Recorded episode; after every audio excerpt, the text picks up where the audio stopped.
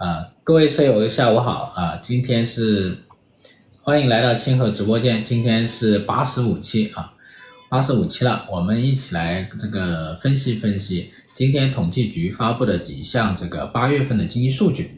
通过这些经济数据呢，我们来看一下现在的经济情况怎么样了，是不是？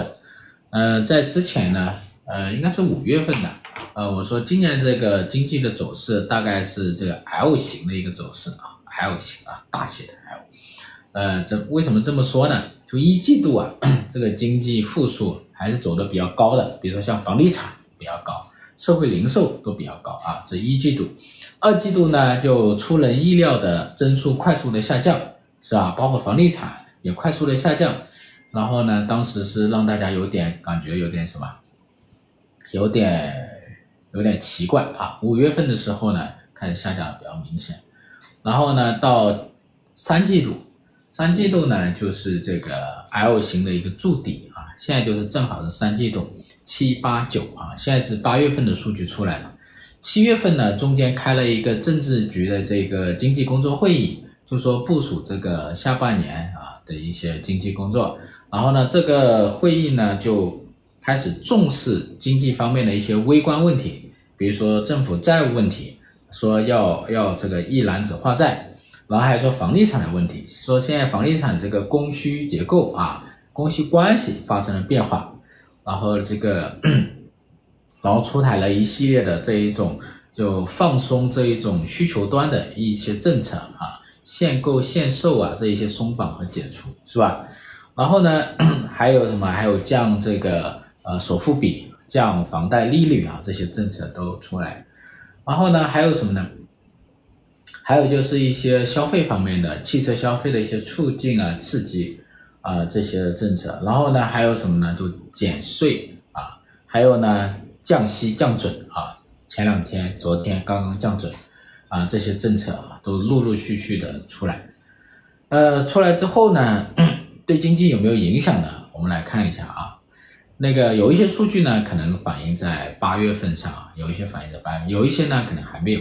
比如说这个房地产的一些政策呢，应该在八月份的数据里还体现不出来，是吧？我们要到九月份才能够体现出来。所以呢，到这个八月份这一块呢，我们先看一下七月份的这个会议召开之后呢，一些政策呢，陆陆续续出来一些政策呢，对于什么？对于八月份的经济有没有影响啊？呃，这里呢，今天呢是发布了这几项数据啊。我们先来看一下这个社会零售，社会零售呢，这个接近三点八万亿，三点八万亿呢，同比增长百分之四点六，同比增长百分之四点六，什么概念呢？就是跟上个月比啊，也就是跟这个七月份比呢，它是在增长的，就我们说在反弹的，跟七月份比呢是加快了二点一个百分点。这个环比也是增长百分之零点三一，就社会零售这一块呢，呃，之前之前的话，七月份之前的话呢，它的增速是持续下降的，但是呢，八月份相比七月份呢，它这增速又有点反弹，呃，是什么原因呢？嗯，首先这个餐饮这一块的话，还是保持的比较强劲的增长啊，餐饮增长还是有百分之十二，就七八月份呢，这个旅游还是比较不错的。旅游的服务的增长啊，带动的这种酒店餐饮的增长还是比较明显啊。然后呢，还有什么呢？就八月份这个石油啊，石油涨得比较多一点，石油涨了百分之六，石油的销售，这是不是跟油价上涨的拉动有关系？另外一点呢，就是这个化妆品，化妆品涨了百分之九点七，化妆品为什么涨那么多呢？我倒不太清楚啊，不太清楚。然后的通信器材，通信器材涨了百分之八点五，就跟手机有关系的。另外一点呢，值得注意的是，这个金银珠宝涨了百分之七点二。金银珠宝就是我们这两个月啊，这个金价涨得比较厉害，是吧？国内的这个金价涨得比较厉害，国际的金价呢是有点回落的，但是呢，国内的金价涨得厉害。那国内金价为啥涨得厉害呢？而且呢，它如果按现在的这一个。呃，人民币汇率来看的话，它应该是什么？应该是高于，呃，高于国际金价的。那为什么那高于国际金价？这里面可能有人民币贬值的一些因素啊，人民币贬值的一些因素啊。所以呢，这里面的这个金价涨得比较厉害，有一些人呢在什么，在买金，呃，在规避一些汇率风险或者说货币风险，然后再买黄金。呃，黄金国内的价格涨得比国际价格还高啊。我大概做了一个核算，大概做了一个测算，如果按照今天中国的这个国内的金价跟国际上的这个黄金的价格做一个对比的话呢，呃，我们现在的这个汇率应该是七点五啊，就今天。那今天这个离岸人民币呢，应该是七点二七的，所以这里面呢，就是国内的金价应该隐含了一些什么汇率啊？呃，化妆品是不是口红效应？化妆品可能不是口红效应吧？啊，可能不是口红效应啊。之前经济状况不太好的时候呢，这化妆品呢也没怎么涨啊，有一段时间还是比较差一点啊。不知道化妆品在这里面，化妆品呃有贵有便宜吧？是不是？你们女孩子就知道化妆品应该有贵有便宜的，是不是？嗯。然后还有什么比较差、比较差一点的？比较差一点跟房地产相关的就比较差一点。比如说这个建筑装潢材料下降了百分之十一啊，八月份的房地产还是比较差的。等一下我就会讲八月份的房地产啊。这个建筑装潢材料呢下跌百分之十一，然后这个家用电器呢下跌了百分之二点九，这个都不太好。啊，家具呢倒是有点上涨啊，嗯，这个呢就是社会零售的一个基本的结构啊，变化不是很大。这里面主要推动的还是什么呢？就餐饮还比较强。另外一个呢，石油的价格上涨可能一些拉动，金银珠宝、黄金，黄金的一种呃呃一种投资啊，可能在拉动这一块。那第二个呢，就是固定资产投资，固定资产投资呢，八月份其实不好的。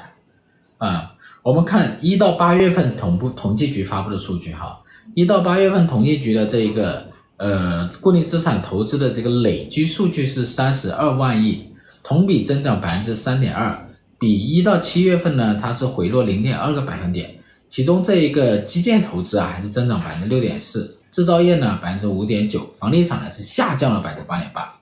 但是呢，如果把八月份的数据单独拿出来，我们单独看八月份的固定资产投资啊，那更差啊，更差。八月份的固定资产投资总额是四点一四万亿，同比下降百分之十三。它的降幅啊，在七月份的基础上是在扩大的，八月份的固定资产投资实际上不好了。实际上，今年的固定资产投资啊，一直都是怎么，都是在往下走。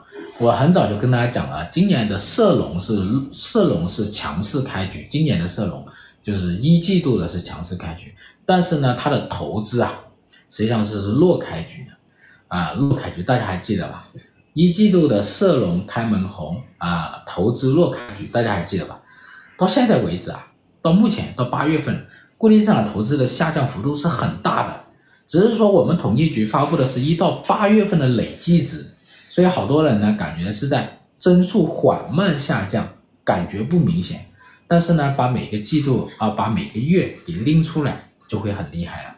八月份下降百分之十三了，然后呢，民间投资下降百分之二十，啊，它这个降幅还在扩大，民间投资降幅还在扩大。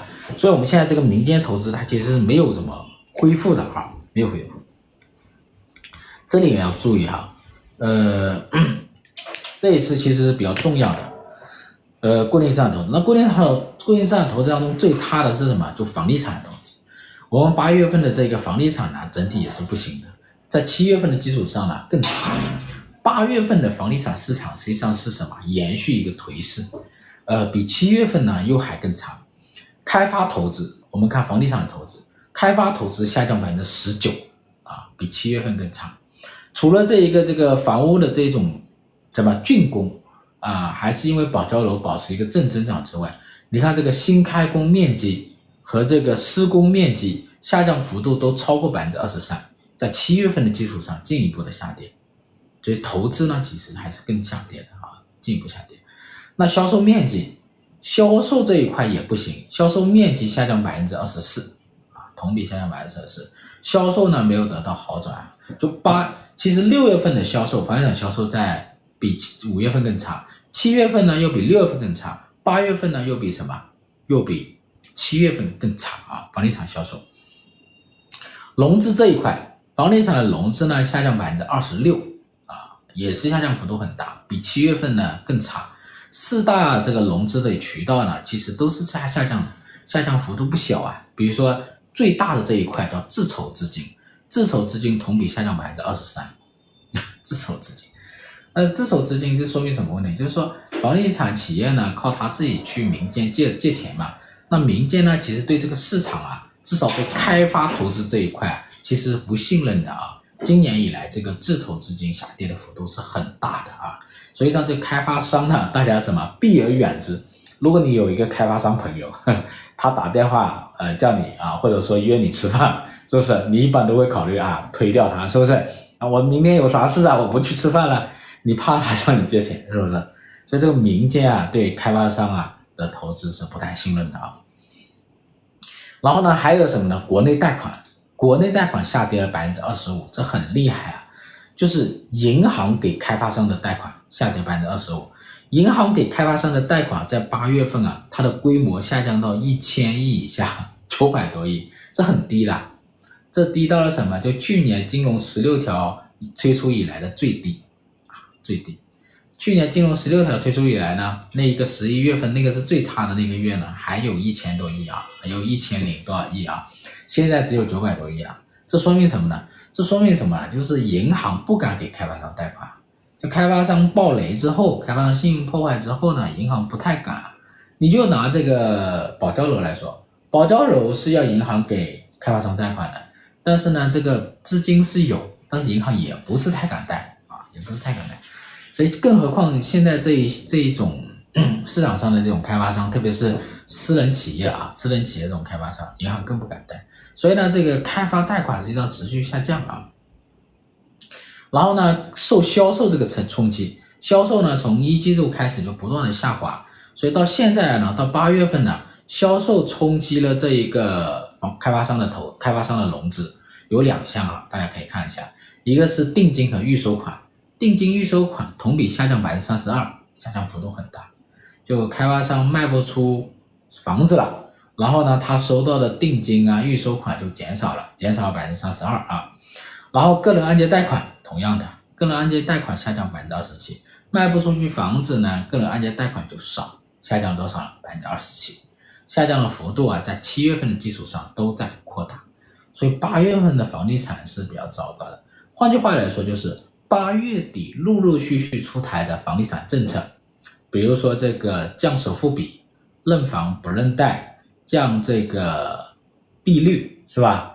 降利率，然后降这个 就是松绑的限购啊，松绑限购啊，这个限购的松绑，这些政策呢，在八月份的数据上是没有显示出来的啊，我们要看九月份啊，看九月份这些数据有没有好转啊。我觉得应该会有好转啊，应该会有好转。这些数据在九月份呢，九月份的这些数据哈，销售啊，首先是销售，销售这个数据，我觉得在八月份的基础上肯定会好啊，环比肯定会上涨啊，这是我的一个预测啊。另外一个的话呢，跟销售有关的融资，比如说定金和预收款、个人按揭贷款，在八月份的基础上应该会好转啊，应该会好转。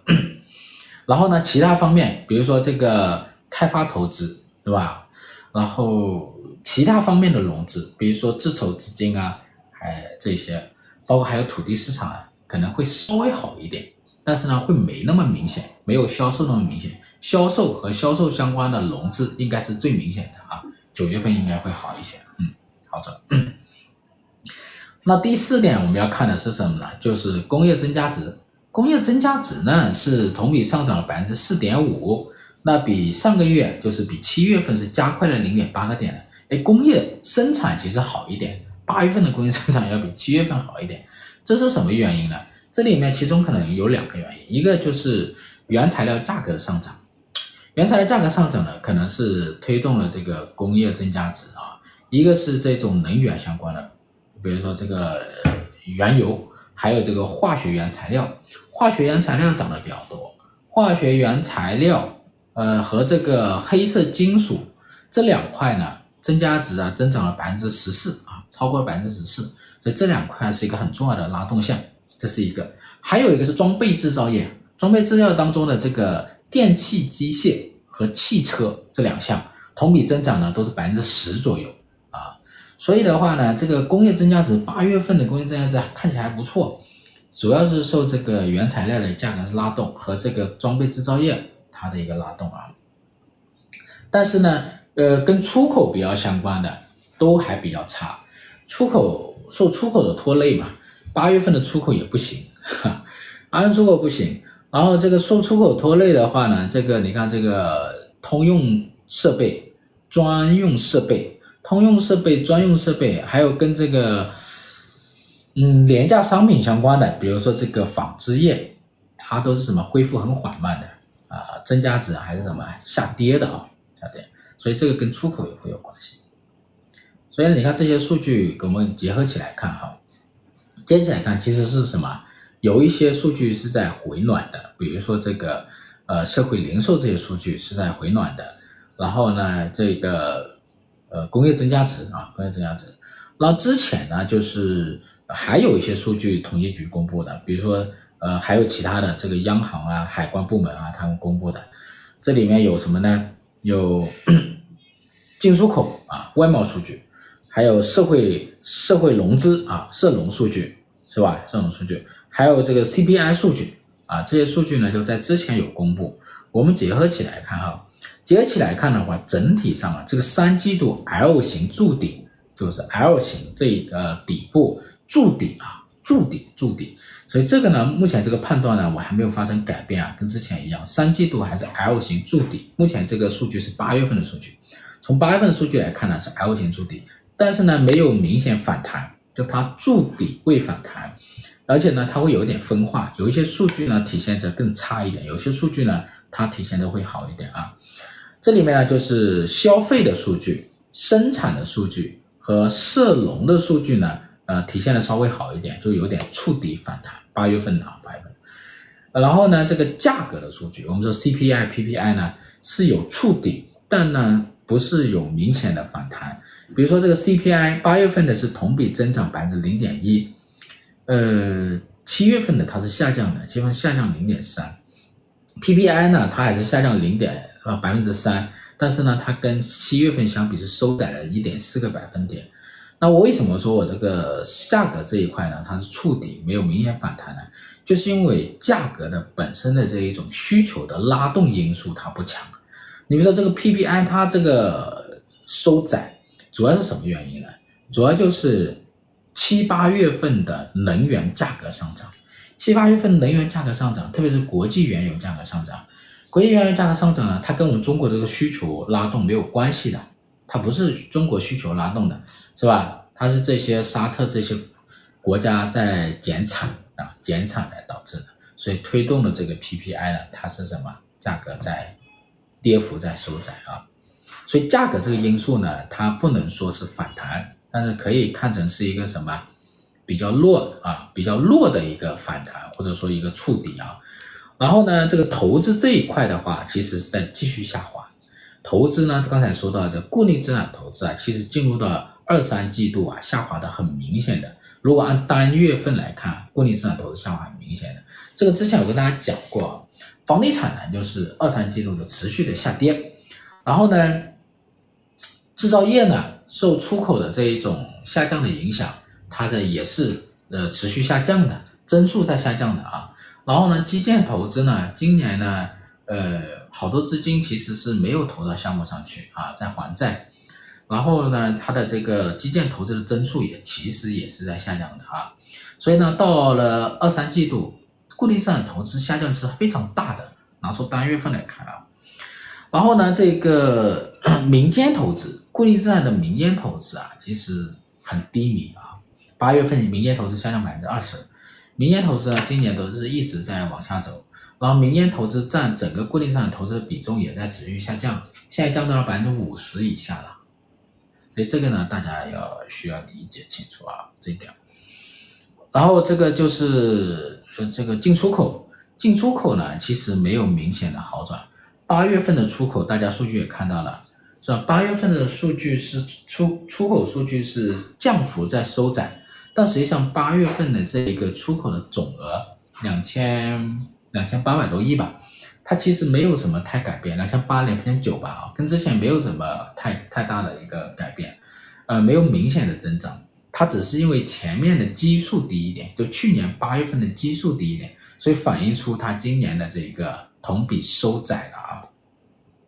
所以出口呢没有明显的出现有反弹啊，房地产呢八月份是不行的，但九月份呢我预期啊它会有有有有有一些回暖啊，特别是销售啊九月份啊。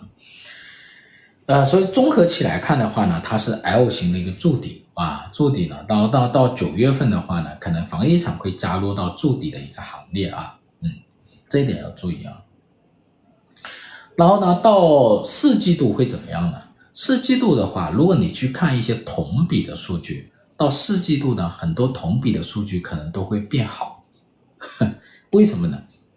因为去年的四季度的数据比较差，是吧？去年四季度房地产的数据很差，出口的数据很差，特别是出口的数据突然就什么就大幅度下降，所以从十月份开始，出口的同比数据它就会转正，啊，它就会转正了，呃，这个大家要要去理解一下啊，理解一下。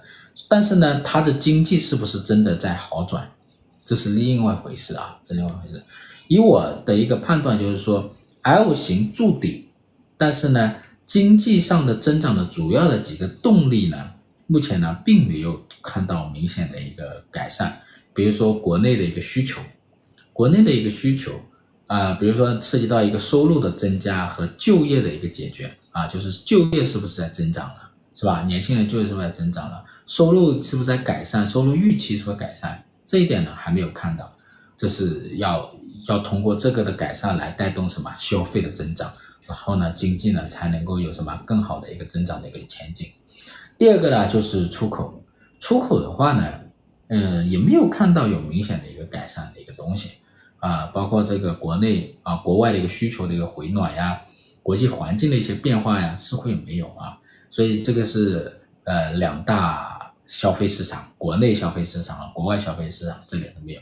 另外一个就是投资。过去中国的这种经济增长呢，很多是靠投资它去什么抬起来的，但现在这个投资它投不动了啊，投不动，所以这个呢也是一个很大的问题。你看这个基建的投资啊，制造业的投资，还有这个房地产啊，房地产，所以这几块投资呢，目前呢都没有太大的一个潜力啊，所以结合起来，出口、国内消费还有投资，目前没有看到有比较好的一个。嗯，改善的一个一个迹象，所以从这几个从这个三方面来看的话呢，L 型筑底可能时间会比较长，啊、经济反弹或复苏呢还不能暂时还不能去确定啊，还可能还言之过早啊，所以目前我到我的判断呢就到这个地方，就是 L 型的 L 这个这个这个柱底这个底部啊，目前是这样子。嗯，差不多了，我讲到这里吧，没有别的了，好吧？嗯。